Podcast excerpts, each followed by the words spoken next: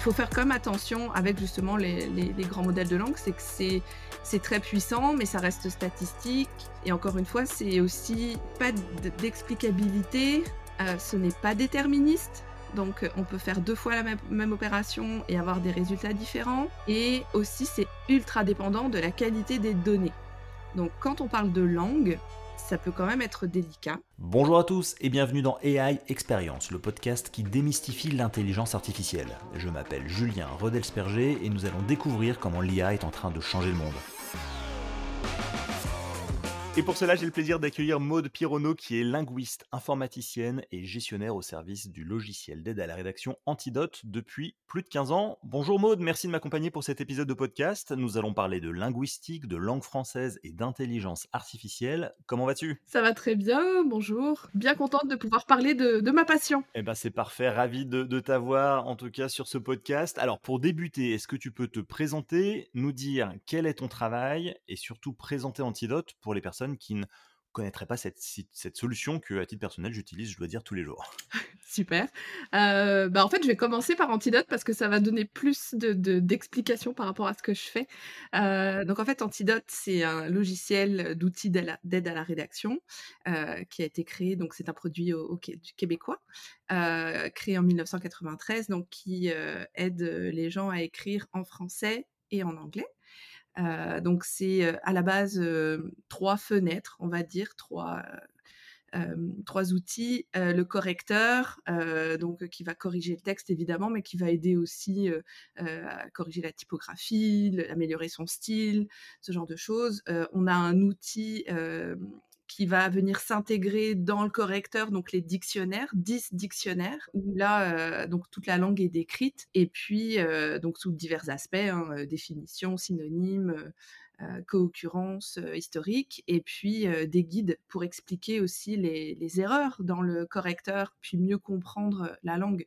Donc en fait, ces trois, ces trois outils euh, c'est vraiment ça qui forge mon travail, euh, qui, c'est sur quoi je travaille avec des équipes de lexicographie qui vont ajouter des mots dans le dictionnaire, qui vont ajouter des sens, des, des, gens qui vont travailler sur le correcteur pour du coup former des phrases complètes, trouver les, les, erreurs qu'il faut corriger, etc. Et puis une équipe de traitement automatique de la langue euh, qui développe euh, plein d'outils puissants euh, avec de nouvelles technologies pour pouvoir gérer tout ça. Et donc au final, moi, je, je gère maintenant ces, ces, équipes. donc je m'occupe du développement linguistique. Et à la base, j'étais linguiste et je travaillais dans le correcteur. Et puis au fur et à mesure des années, bah, je me suis intéressée aussi forcément au dictionnaire. Donc on précise que toi tu es française et tu es tu habites à Montréal aujourd'hui et donc ça fait plusieurs années que tu vis au Canada. Hein. Oui, exact, oui. Euh, euh, je n'ai pas perdu mon accent. Mais euh, oui, en fait, je suis arrivée pour faire un stage en linguistique chez Druid et j'ai eu la piqûre et je suis jamais partie. Bon, bah super. Alors on commence avec une question habituelle pour les auditeurs du podcast. Pourquoi, quand on est linguiste comme toi, est-ce que c'est important de s'intéresser à l'intelligence artificielle et en particulier l'IA générative? Alors en fait, il faut se poser la question, c'est quoi l'objet d'étude d'un linguiste? Donc c'est la langue. La langue, c'est un système très complexe qui évolue et qu'on peut analyser sous plein de facettes différentes. Faut voir la, langue comme un ensemble, par exemple, de mots, très naïvement. Mais des mots, ok, c'est séparé par des espaces. Mais alors, pomme de terre, c'est quoi? C'est un mot, c'est pas un mot? Puis dès qu'on a un trait d'union, c'est un mot, c'est pas un mot? Déjà, ça commence déjà à être beaucoup plus flou.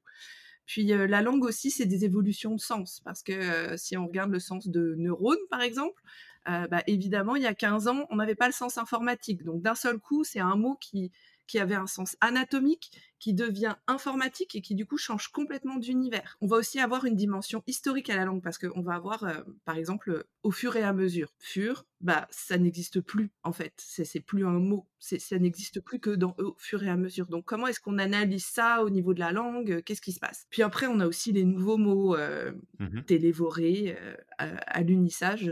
C'est des mots qui arrivent dans le système. Puis en plus de ça, ça varie parce qu'on va avoir des sens propres au Québec, des sens propres euh, à la France. Euh, quand je suis arrivée et qu'on m'a dit que mon plat était écœurant, ça a été comme euh, pardon, mais non, bah, c'est super bon, ok. Et donc, mais on a aussi de la variation au niveau de la, de la graphie. Est-ce que clé, c'est E, F? Tout ça, ça fait que là, c'est extrêmement complexe. Alors, pourquoi est-ce qu'une linguiste va s'intéresser à l'informatique et à l'intelligence artificielle?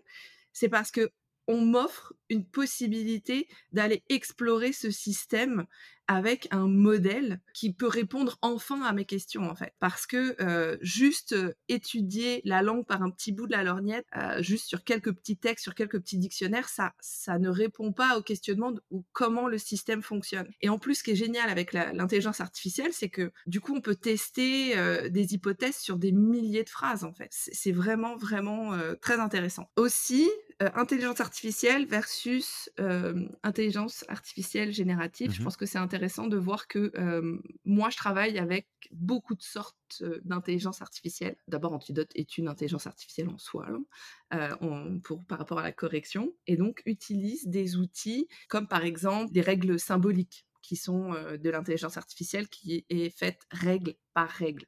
Ça, ce sont des systèmes experts ou ce sont des linguistes justement qui vont dire bah, le sujet s'accorde avec le verbe, ce genre de choses. On va aussi avoir de l'intelligence artificielle avec des modèles statistiques. Donc là où on va aller analyser des milliers et des milliers de phrases et on va voir que ah bah tiens euh, bouteille de vin rouge d'accord euh, ça va bien ensemble c'est très utilisé souvent bouteille de vin euh, verte non ça n'existe pas donc d'un seul coup il y a une discrimination qui commence à se faire puis d'un seul coup en fait avec des modèles statistiques on est capable de voir que bah, dans des bouteilles de vin rouge est-ce que c'est la bouteille qui est rouge ou est-ce que c'est le vin qui est rouge?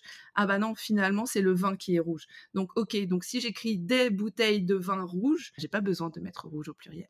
Mais alors, tu tu le disais, Antidote, c'est une solution qui a toujours fonctionné avec l'intelligence artificielle. Il y a un un peu plus d'un an, novembre 2022, sort ChatGPT. On parle énormément d'IA générative.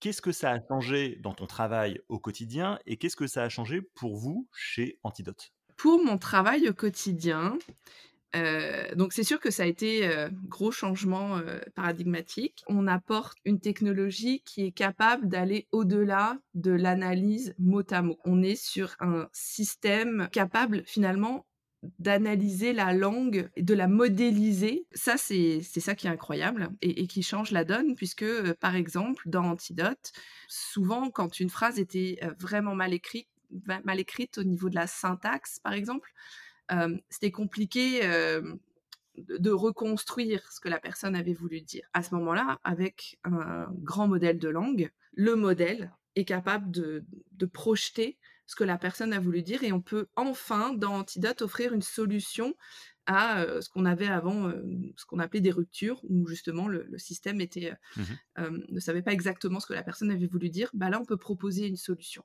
Donc ça, ça change complètement la donne.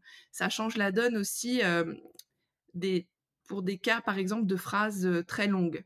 Des gens qui vont écrire, bah là, à ce moment-là, le modèle aussi est capable de reformuler et de découper la phrase. C'est en ça que l'intelligence artificielle dépasse, de, générative dépasse ce qu'on pouvait faire avant. Par contre, ça répond pas nécessairement à toutes nos questions. Ça reste que il n'y a pas d'explicabilité euh, dans ce modèle.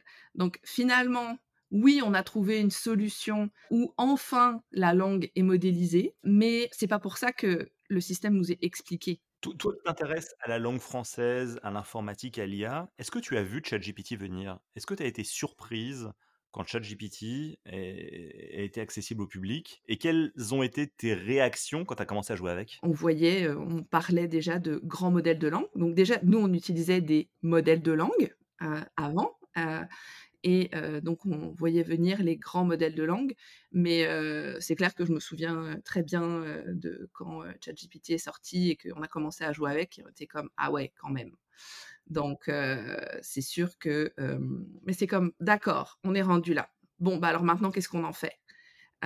C'est parce que autant c'est un, outil, euh, faites les, les, grands modèles de langue en, en général, hein, on peut le voir sous deux aspects. C'est des outils qui peuvent nous aider dans notre travail ou un outil aussi qu'on peut proposer au public. Ce qui me fait plus, je dirais pas peur, mais il faut faire même attention avec justement les grands modèles de langue, c'est que c'est très puissant, mais ça reste statistique. Et encore une fois, c'est aussi pas d'explicabilité, ce n'est pas déterministe, donc on peut faire 2 fois la même opération et avoir des résultats différents. Et aussi c'est ultra dépendant de la qualité des données.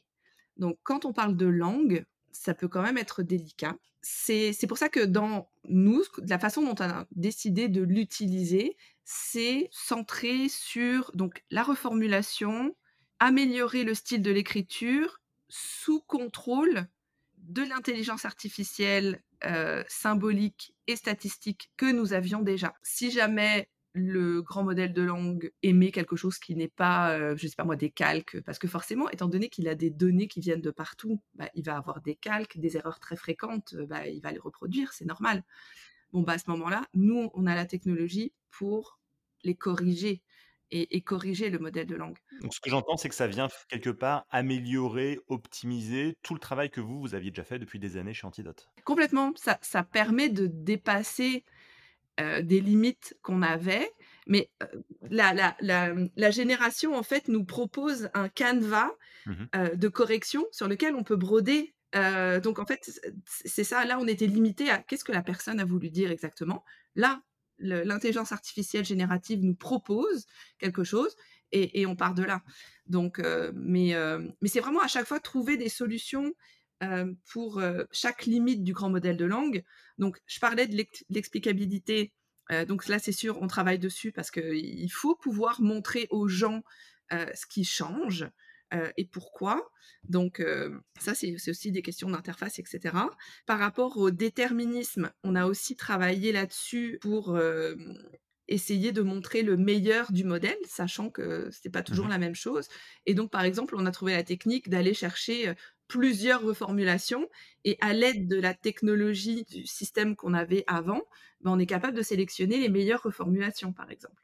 Donc c'est en ça que ChatGPT et les grands modèles de langue utilisés tout seuls, pas sûr, bien encadrés, heu, révisés comme un outil pour passer à une autre dimension, complètement d'accord et hem et et et génial, en fait. OK et alors toi, en tant que linguiste, quelle est ta perception sur l'impact de l'IA sur l'évolution de la langue française? Ce que je veux dire par là, tu en parlais un petit peu, mais est-ce que l'IA, ça peut être un problème en termes d'uniformisation de la langue ou au contraire, est-ce que ça peut, heu heu, favoriser une forme de diversité linguistique? Alors ça dépend de comment on s'en sert. Évidemment, si, hem, mon utilisation de l'IA générative, c'est, «Fais-moi ma dissertation et fais-moi ma rédaction», heu, bah, c'est forcément ça uniformise parce que, bah, c'est du langage, qui a été appris à partir des données, puis, c'est, voilà. Par contre, on peut le voir aussi comme, un, une possibilité de diversifier le langage si d'un seul coup, on demande à l'IA de, heu heu, nous fournir, heu, toutes les co-occurrences, de, pouvoir, par exemple. De quelle manière, en fait, les adverbes, comment est-ce que je peux qualifier, ce verbe? Et d'un seul coup, bah, je vais avoir une diversité de de mon langage parce que je vais avoir accès à plein de possibilités de dire une chose de plein de façons différentes. Est-ce que ça peut contribuer à enrichir la langue française? Est-ce que ça peut contribuer à faciliter l'apprentissage du français? Enrichir la langue française, je je ça je vois pas trop, heu, surtout qu'en fait, il y avait eu des expériences qui avaient été faits, par exemple, pour essayer de définir des nouveaux mots autom automatiquement avec, heu, ChatGPT. Donc ça, c'était une conférence, heu, à la Dictionary Society, puis, c'était franchement mauvais, parce que forcément c'est rare, donc heu, c'est pas terrible. Pour l'apprentissage, il faut pas compter sur, hem, l'intelligence artificielle, heu, générative pour, heu, expliquer, les règles, de grammaire, qui sont de toute façon, normatives et ancrées de politique et de social, heu, et cetera. Donc on a essayé, c'est pas forcément, génial. Par contre, on peut on peut voir ça de différentes manières aussi. C'est que, pour apprendre le français, c'est une langue difficile. Avoir confiance en ses écrits, c'est super important. Bah, à ce moment-là, d'avoir une intelligence artificielle qui nous dit: «Oui, c'est, heu, voilà comment tu peux rendre ta ta ta phrase plus fluide», heu, bah, d'un seul coup, c'est un cercle vertueux, puis je vais aussi apprendre à écrire, heu et et prendre confiance. Donc pour des apprenants, bah, finalement, c'est pas mal. Ça leur donne confiance et au fur et à mesure, ils vont apprendre dans la langue.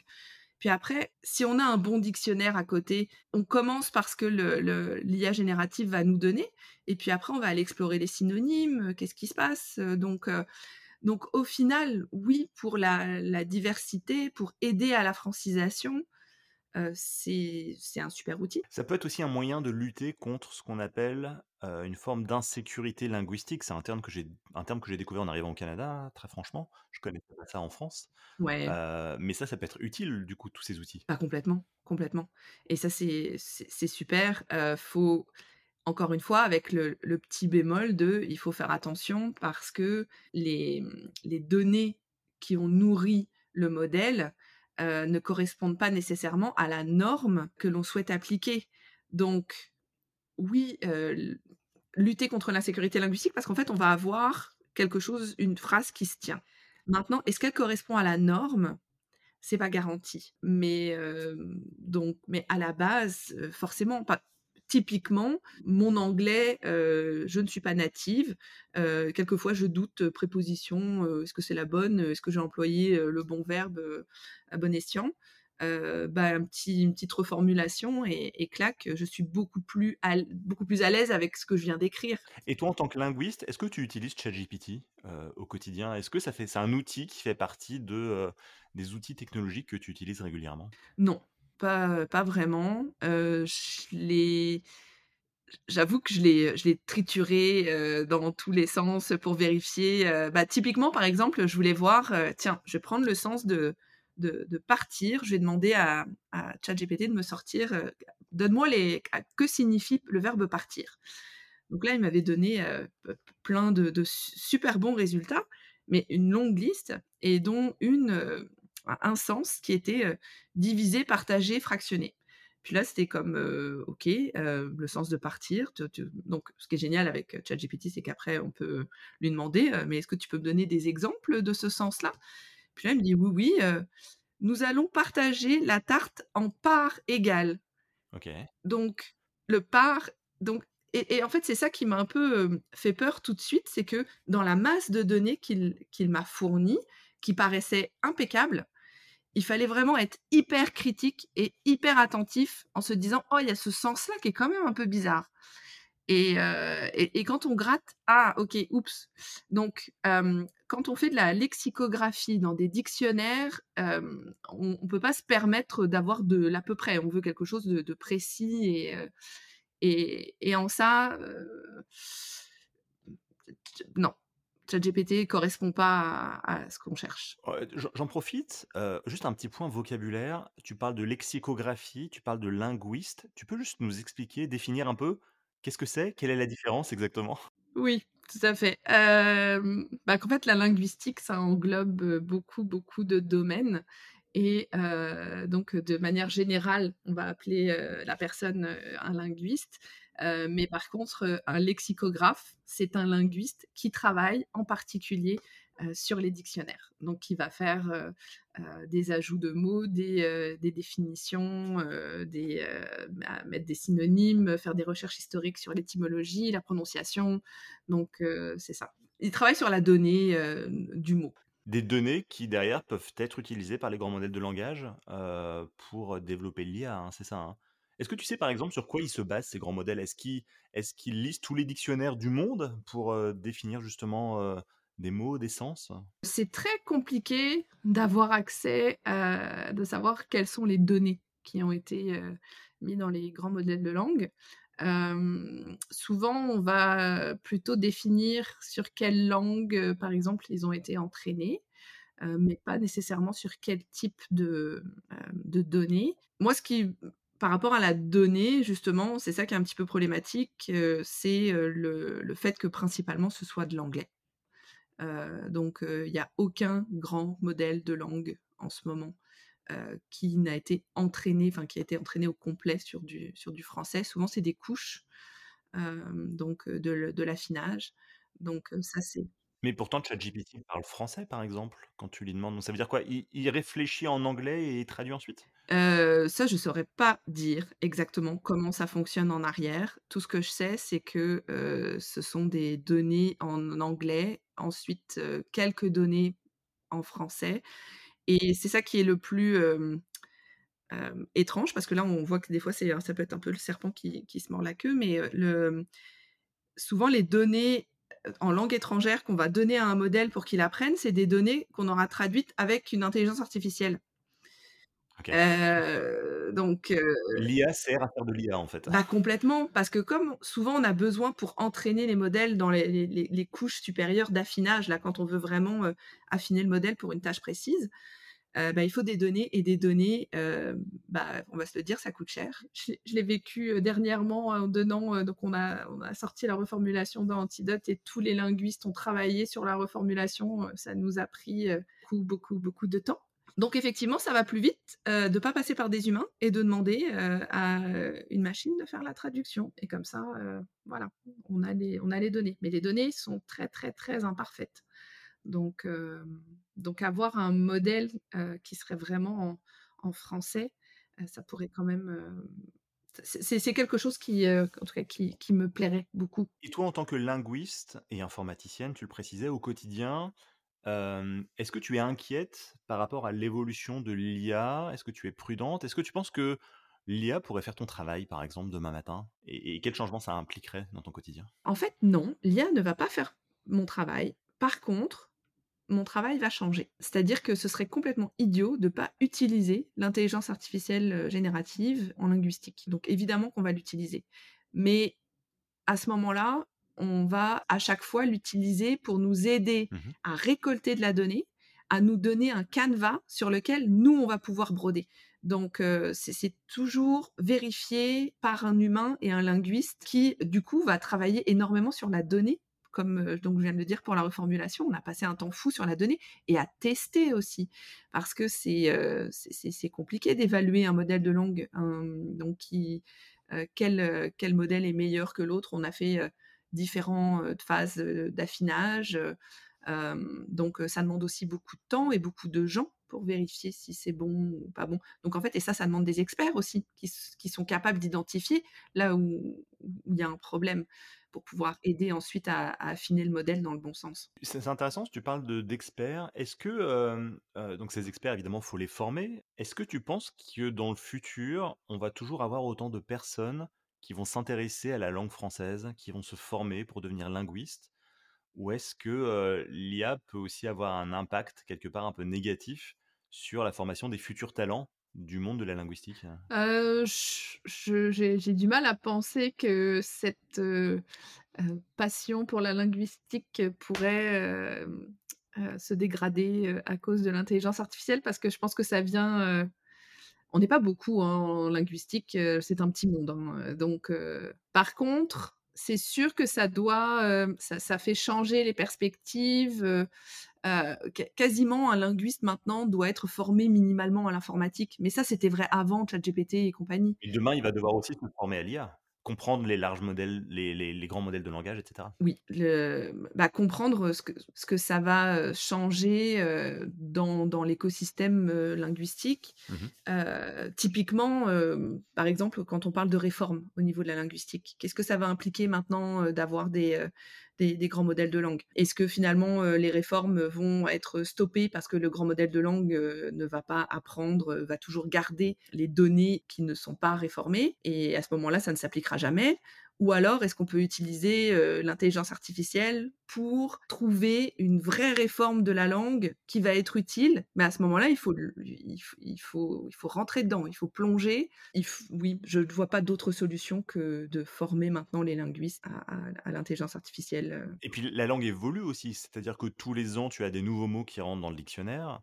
Heu, j'imagine que Mmh vous mh. intégrez ça chez Antidote, mais des outils Mmh massifs comme ChatGPT ou autres ont peut-être moins cette finesse pour comprendre un peu les usages, heu, parce que la langue se construit par les usages, donc ont moins cette capacité sans doute à, heu, écrire, heu, quelque chose qui collerait un peu plus à l'air du temps avec ces nouveaux mots, avec, avec ces usages. Complètement. Donc mmh, c'est encore une fois, c'est statistique, puis donc Ça a été, prouvé, hem, faire des définitions et bien utiliser des nouveaux mots, c'est, c'est compliqué pour un pour un modèle de langue.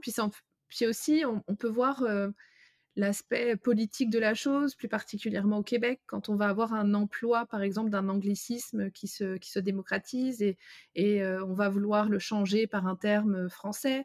Le est-ce que le avec les grands modèles de langue, on va avoir les mêmes succès qu'on a eu avec email et courriel, par exemple? Est-ce que finalement les les modèles vont aller chercher tout de suite l'anglicisme et et le terme français va être beaucoup plus difficile à adopter?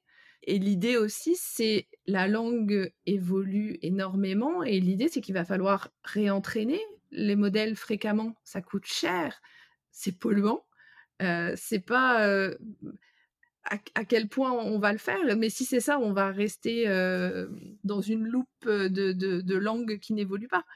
Donc heu, ça ça ça ça fonctionne pas. D'accord. Bah, écoute, la transition est parfaite puisque, comme tu le sais évidemment, la réalité du français au Canada est très différente de la réalité du français en France. Je lisais un article de presse il y a pas très longtemps, dans lequel le commissaire à la langue française du Québec disait que les logiciels d'IA, de traduction notamment, peuvent venir ralentir l'anglicisation du milieu universitaire, c'est-à-dire inciter davantage les universités à travailler en français.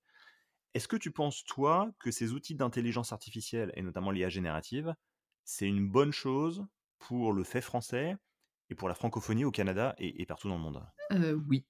Heu, définitivement, c'est très bien. On parlait d'insécurité linguistique, heu, c'est très bon d'avoir, cette, aide, à pouvoir, heu heu, écrire en français. Antidote a été conçu pour ça. Heu, c'est vraiment le, fondateur, de de de Druide Informatique et concepteur d'Antidote. C'est ça son but premier, c'est d'aider les gens à parler français.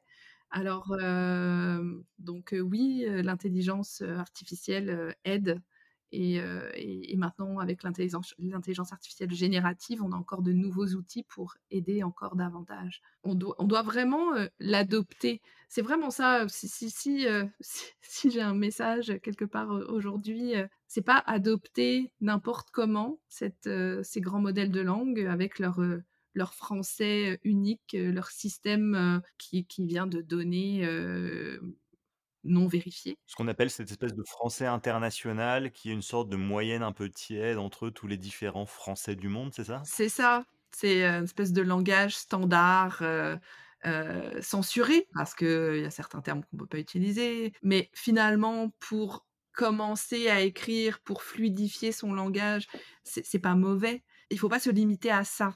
C'est pas vrai que, heu, on va avoir un texte parfait, heu, qui reflète nos idées, qui, heu, qui est riche, juste en utilisant un grand modèle de langue. Donc, c'est peut-être que le travail du de l'auteur et de l'autrice va être d'enrichir ce que le, le grand modèle de langue va lui fournir. Alors, dernière question, avant de passer à la conclusion, j'aimerais qu'on se projette un peu dans le futur. On a beaucoup parlé de ChatGPT en un an, tout ce que ça a changé, les évolutions pour toi, pour Antidote, également pour les, heu, pour les utilisateurs. Quelle est selon toi la prochaine grande révolution que tu entrevois dans le domaine de l'intelligence artificielle et de la linguistique? Dans 2 ans, dans 5 ans, dans 10 ans, qu'est-ce qui va se passer? Ça, j'avoue que je je je ne m'avancerai pas trop parce que, étant donné tout ce qui a changé en un an et le nombre d'articles qui sort, heu, par semaine, heu, sur, heu, les grands modèles de langue, peut se passer beaucoup, beaucoup de choses. Ou alors, où est-ce que tu aimerais que ça aille? C'est exactement ça. C'est quoi mes souhaits finalement? Déjà le fait, alors ça par contre c'est pas en rapport avec la linguistique, mais de d'avoir des des modèles plus petits. Parce que ça on est quand même hyper limité. Les grands modèles de langue, sont c'est lourd. Heu, ça peut pas être, heu, ça peut pas tourner sur n'importe quelle machine. C'est par rapport à la démocratisation de l'utilisation des grands modèles de langue, avoir des modèles plus performants et plus petits, c'est, quelque chose que j'aimerais beaucoup et qui serait vraiment utile. Maintenant, mon souhait, c'est, j'en parlais tout à l'heure, mais moi j'aimerais ça qu'on utilise les modèles de langue pour mieux comprendre le système langagier et par exemple pour pousser des réformes qui seraient utiles, pour le français, par exemple. C'est, ne pas ne pas se contenter de ce qui est et penser à ce qui pourrait être et analyser, la langue, comme elle est en ce moment et voir, voir ses, ces incongruités, heu et pouvoir, heu, les les montrer et les et les réformer pour faciliter justement l'apprentissage du français et avoir aussi une langue qui évolue. Ça, mon souhait aussi, c'est, heu, de voir des modèles qui soient entraînés fréquemment, qui soient en tout cas mis à jour ou qu'on trouve un système pour les mettre à jour facilement pour pas qu'on se retrouve avec une langue désuète et finir, comme le latin, en fait. On aurait du latin écrit et du latin parlé, enfin ça ça c'est enfin ce serait dommage, heu, de se retrouver à l'ère informatique, heu heu, avec, une même problématique. Donc si je comprends bien, tu es plutôt emballé par l'intelligence artificielle générative, par ChatGPT. Simplement, il faut bien calquer les usages et faire en sorte d'avoir des des usages responsables autour de l'IA, autour de la linguistique. Mais, je te sens quand même globalement plutôt positive face à ces changements qui sont en train de se passer. Oui, complètement. Je pense qu'on n'a pas le choix, en fait, parce que, c'est quand même, heu, c'est incroyable quand on voit comment un modèle de langue est capable de comprendre une phrase qui est quand même très mal écrite. Je trouve que c'est un outil génial, heu, pour, heu, celui ou celle qui se retrouvait justement dans une position d'insécurité linguistique. C'est on va pas dire: «Non, non, fais attention parce que, ce mot, est très fréquent et que, heu, il faudrait que tu enrichisses ton vocabulaire». Ça, c'est une autre étape et heu et justement, il faut offrir cette étape-là, forcément. Mais on arrive à je trouve ça je trouve ça chouette, ça va aider, beaucoup de monde à bien écrire et à à se sentir plus à l'aise avec, avec le français. D'accord, parfait. J'ai une peut-être une dernière question bonus. Je ne sais pas si c'est pertinent, tu vas me dire, mais, en France notamment, il y a eu des gros débats ces dernières années autour de l'écriture inclusive. Mmh mh. Est-ce que, ça, ça peut être un sujet pour toi? Comment est-ce que l'intelligence artificielle peut faire en sorte que la langue française soit plus inclusive et et moins moins discriminante? Est est-ce est-ce est-ce qu'il y a quelque chose à à dire dessus? Oui, en fait, il y a quelque chose à dire, c'est que, en ce moment, heu, la difficulté avec l'écriture inclusive, c'est que, heu, on peut penser que ça se limite, heu, au point médian et à mettre entre parenthèses un «e», à la fin, parce que voilà, comme ça, la femme est représentée, tout le monde est content. Non, l'idée, c'est quand même de représenter, équitablement, les genres et une reformulation plus profonde de la phrase, de la structure, peut aider à effacer justement, cette discrimination qu'on pourrait avoir, pour, pour les genres, sans avoir besoin de faire des de mettre des points médians. Mmh Donc, dans, Antidote actuellement, par exemple, on est capable d'aller chercher, des synonymes, donc, pour, pour des habitants, on peut aller chercher, la population, par exemple, donc, des collectifs.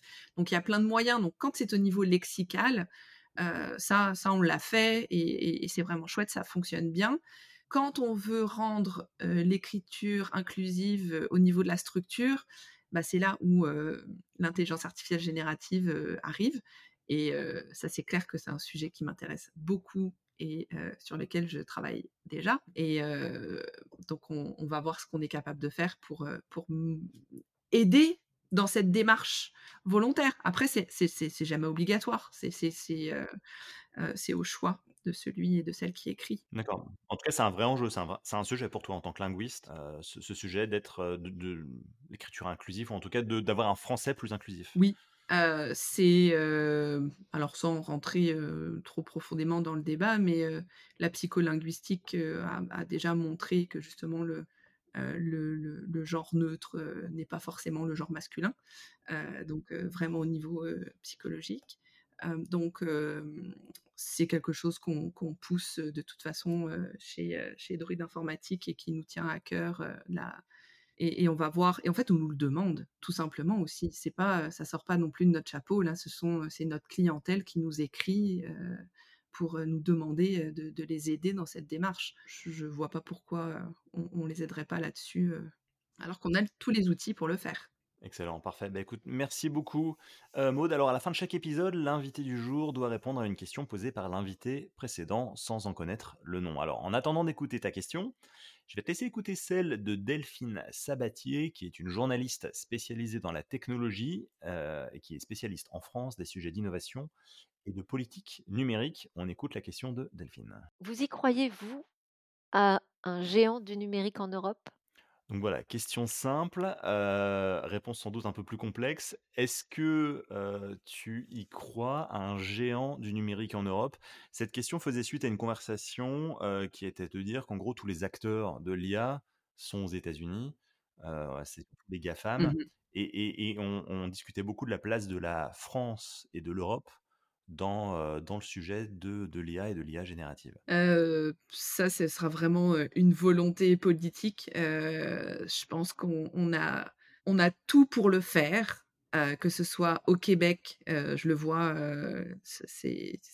tout est là, en France aussi. Maintenant, quelle est la volonté politique derrière, ça je l'ignore, mais on a les cerveaux, on a les ressources, donc après, je n'en sais pas plus. OK. Bah, écoute, je prends la réponse, en tout cas. Maintenant à toi, heu, Maud, j'aimerais savoir quelles questions tu souhaiterais poser au prochain invité? À votre avis, quand pensez-vous que les modèles neuronaux seront plus rapides, principalement sur Windows? Pourquoi sur Windows? Je suis curieux. C'est archi lent, c'est vraiment, heu heu, autant les processeurs, heu, Mac, on arrive à avoir des architectures qui font que certains modèles peuvent rouler sur des ordinateurs, individuels, personnels. Ouais. Autant Windows, c'est vraiment très pénible et très lent. Donc on a beaucoup, beaucoup travaillé et en fait, ça oblige d'avoir avoir une, une architecture serveur, c'est, t ça ça influence énormément, en fait, sur le produit final, heu, qu'on propose. Donc heu, d'avoir, la taille des modèles, c'est vraiment un enjeu, et et donc et plus rapide, en fait, plus performant. Oui, c'est ça, parce que plus les modèles sont importants, plus ils prennent du temps à être traités et plus ça nécessite des ressources, informatiques derrière. Énorme, c'est ça. Et donc c'est ce serait, heu, économique, écologique, heu, pratique, heu, c'est, tout. La taille de la taille et la puissance des modèles, ça ça influence sur beaucoup de choses. Donc D'accord et donc ça marche mieux sur Mac que sur, Windows? ah oui, ça n'a rien à Ouais, voir. C'est, ouais, mais bon. Alors je suis pas certain d'avoir quelqu'un de Microsoft pour répondre à la question la prochaine fois, mais c'est un sujet que je vais creuser parce que c'est intéressant effectivement. La la la le marché du processeur, heu heu, c'est quelque chose, oui, en arrière et en fait, c'est vrai qu'on en parle peu, mais c'est incroyable le fait à quel point l'architecture dépend de de de ça et en fait, on fait pas ce qu'on veut à la sortie parce qu'on est contraint avec, heu, ces ces problèmes de de puissance, de taille, donc heu, c'est ça OK, parfait. Bah, écoute, je garde la question. Merci beaucoup, heu, Maud, pour ta participation. Je rappelle que tu es linguiste, informaticienne et gestionnaire au service du logiciel d'aide à la rédaction Antidote des éditions Druide. Merci beaucoup d'avoir participé à ce podcast. merci à toi Julien. Si vous avez aimé cet épisode, n'oubliez pas de vous abonner à l'émission sur votre plateforme de podcast préférée. Votre soutien compte et vos commentaires peuvent aider à partager cette expérience avec d'autres. Vous pouvez aussi visiter le site web ai-experience.io pour aller plus loin. A très vite pour un nouvel épisode.